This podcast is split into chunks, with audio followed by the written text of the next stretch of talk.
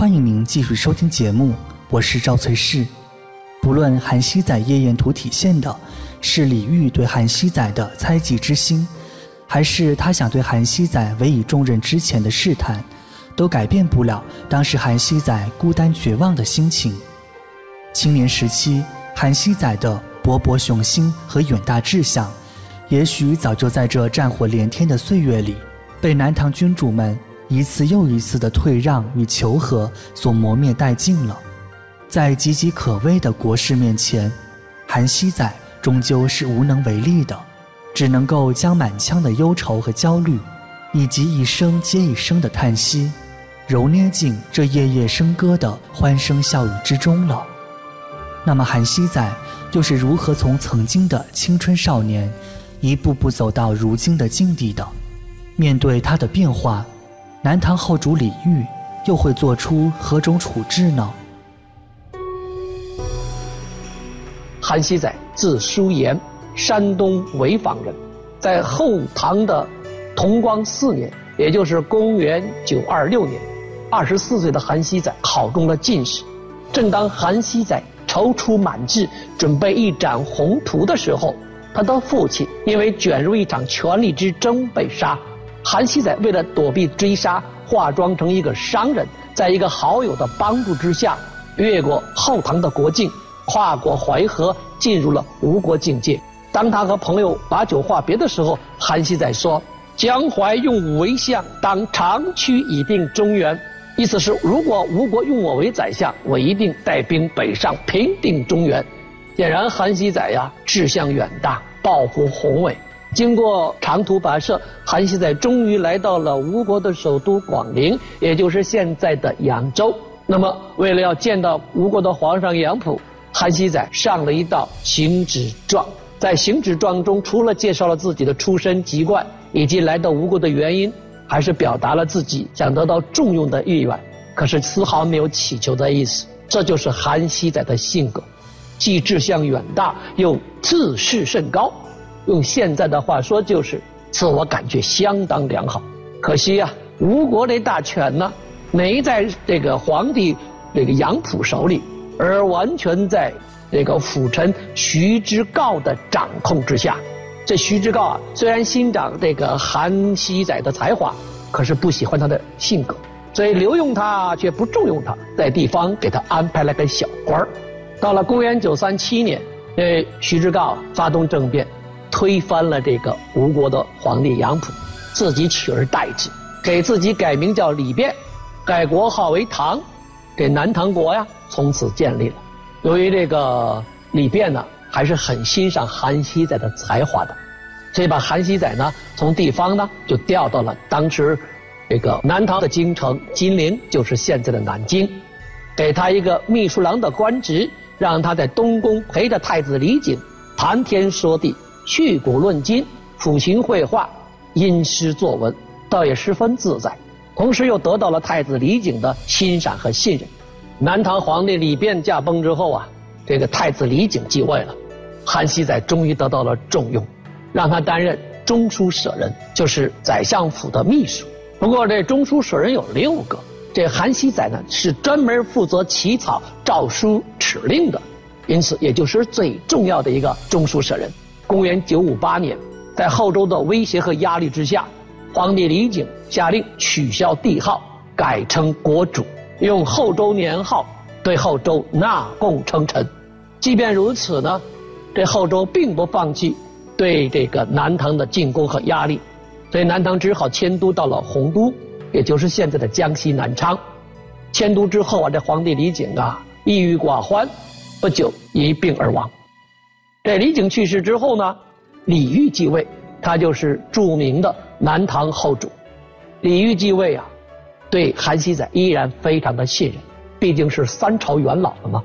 就任命韩熙载为吏部侍郎，可是韩熙载有一次和这个宰相严绪，为了发行货币的事儿发生争吵，声音之大震耳欲聋啊！这后主李煜就生气了，说韩熙载无礼，将他贬职。可是不久呢，又把他提拔为兵部尚书。显然后主李煜对韩熙载是非常信任。那么人们就要问了，这个韩熙载曾经志向那么宏远，又有才华，又有谋略，他怎么会放荡到如此程度呢？有人解释说，这个后主李煜呀，和后周之间这个矛盾很尖锐，越来越尖锐是吧？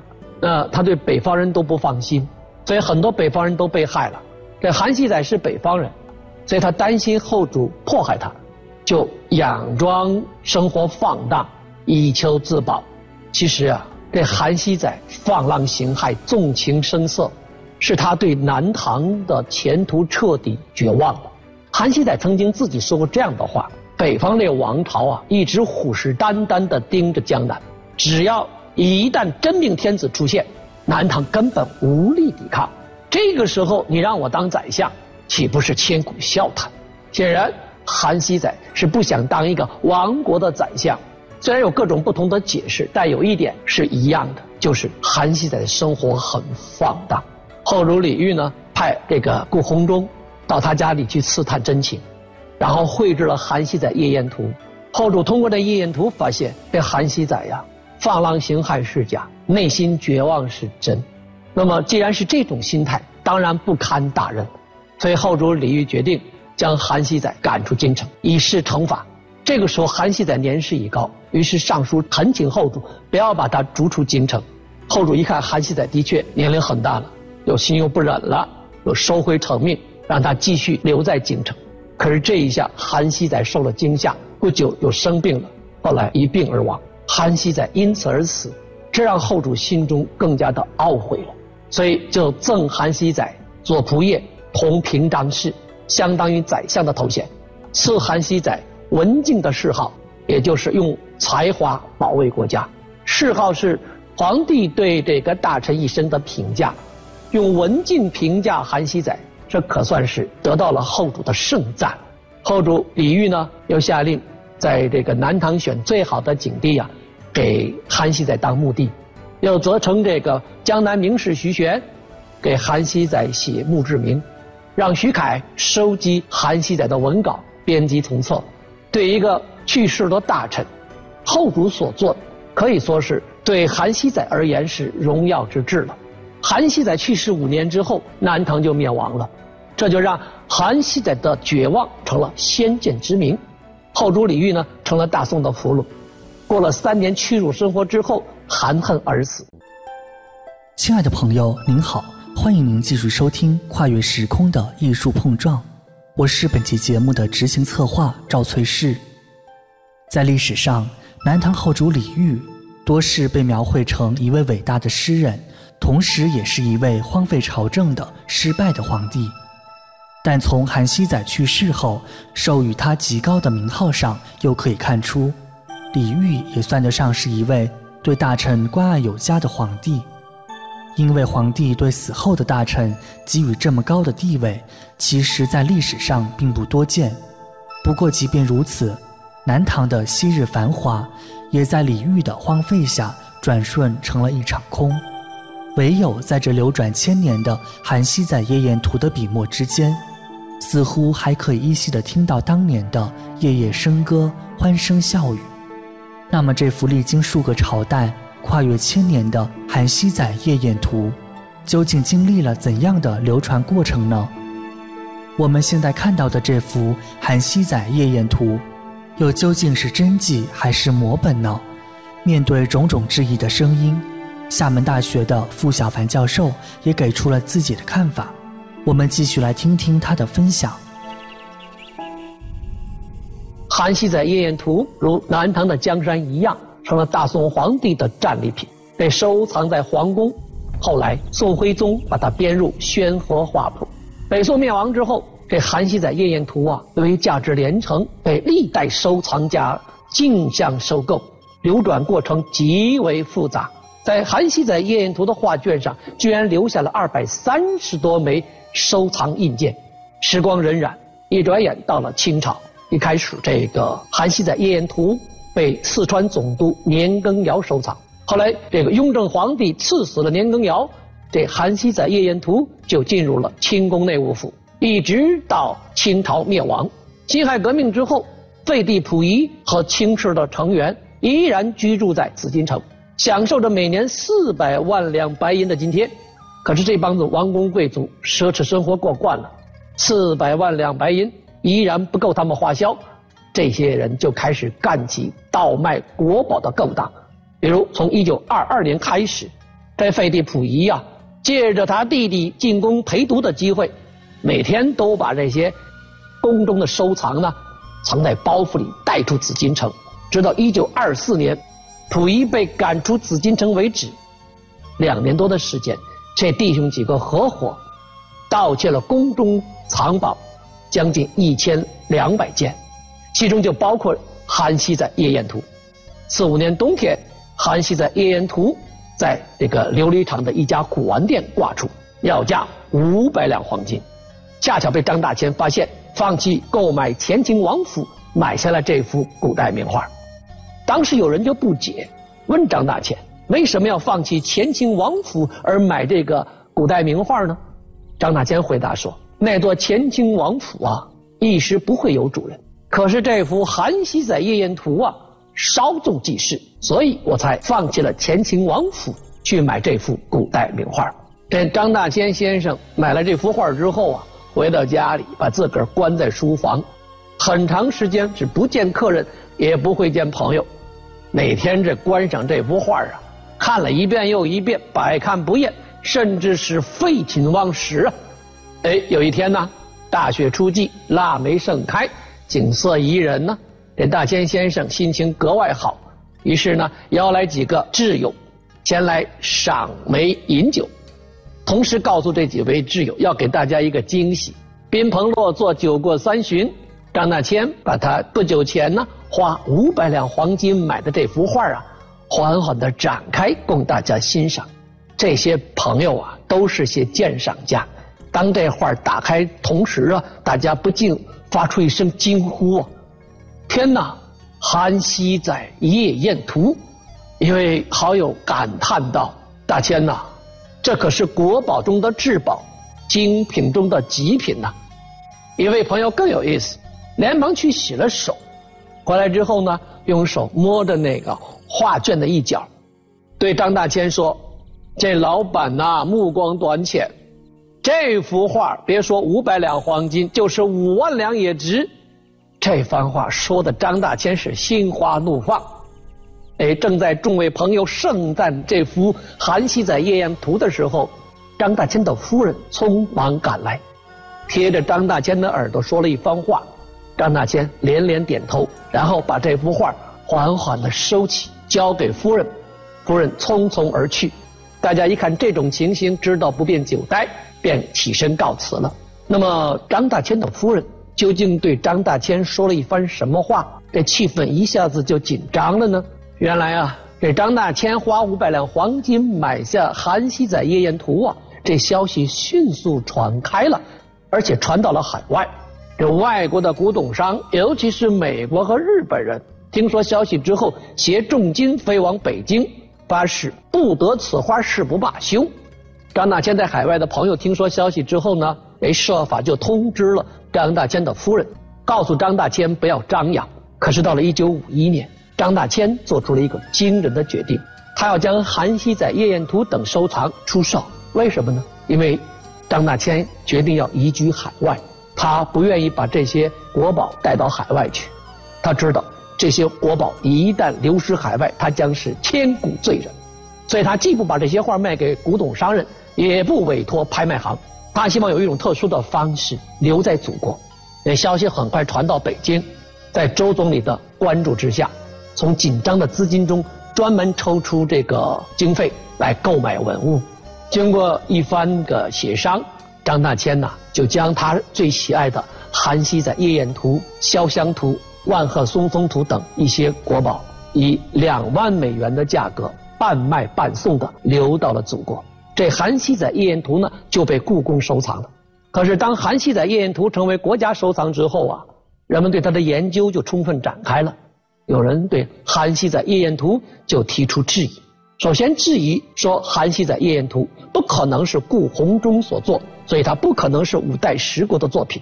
它有如下几个理由：其一。说这个在《韩熙载夜宴图》中啊，这些人物啊，基本都穿绿色衣服。北宋法令南唐投降宋朝之后，所有的官员无论职位高低，一律穿绿色，因此断定说这幅画只能是北宋作品。可是我觉得这个观点很难成立。为什么？我有几个理由。其一，画面中的韩熙载换了好几身衣服，有很多颜色。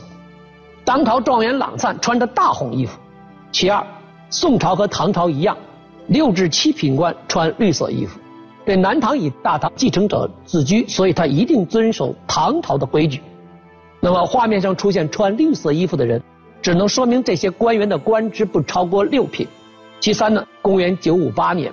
李璟宣布取消皇帝的称号，改称国主，对后周是纳贡称臣，又用后周的年号，所以后周的官员只能穿绿色衣服。也许这个时候就已经开始实行了，所以在韩熙载夜宴图中出现官员穿绿色衣服，实属正常。质疑者的第二个理由说，画面中很多闲着的人都插着手示镜，而插手示镜。是两宋制度，我觉得这个说法更成问题了。为什么呢？因为插手试镜的动作在辽代的壁画中也出现过，所以它不仅属两宋。再说插手意思很复杂，比如画面中插手的，其中有一位就是韩熙载的学生舒雅，他在老师面前插手，可以理解为示镜。那么第二位插手的呢，就是画面中欣赏琵琶的那个宾客。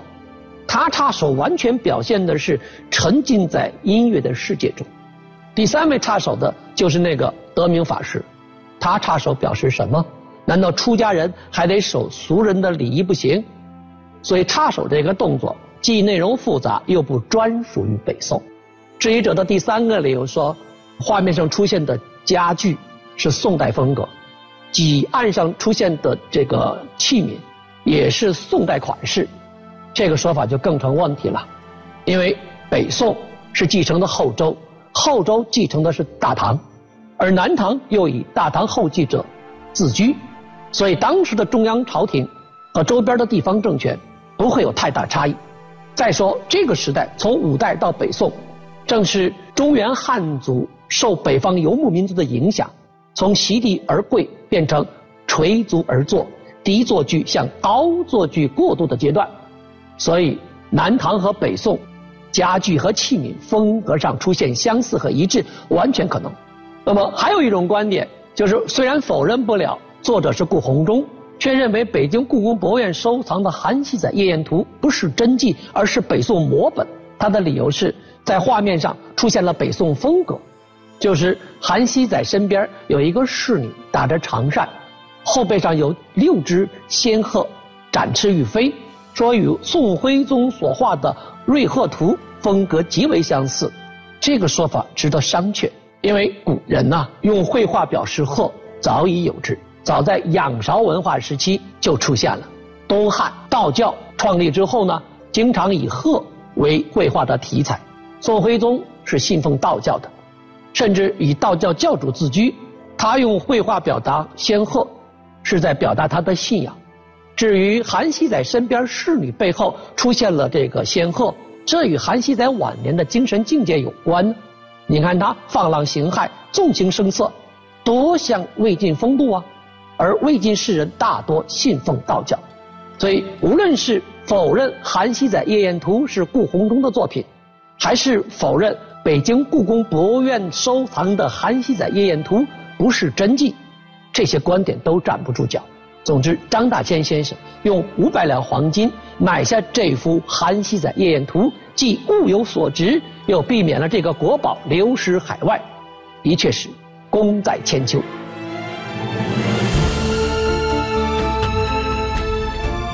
本节目由凡尘工作室策划制作，总策划王小晨，执行策划赵翠氏，制作人马素双。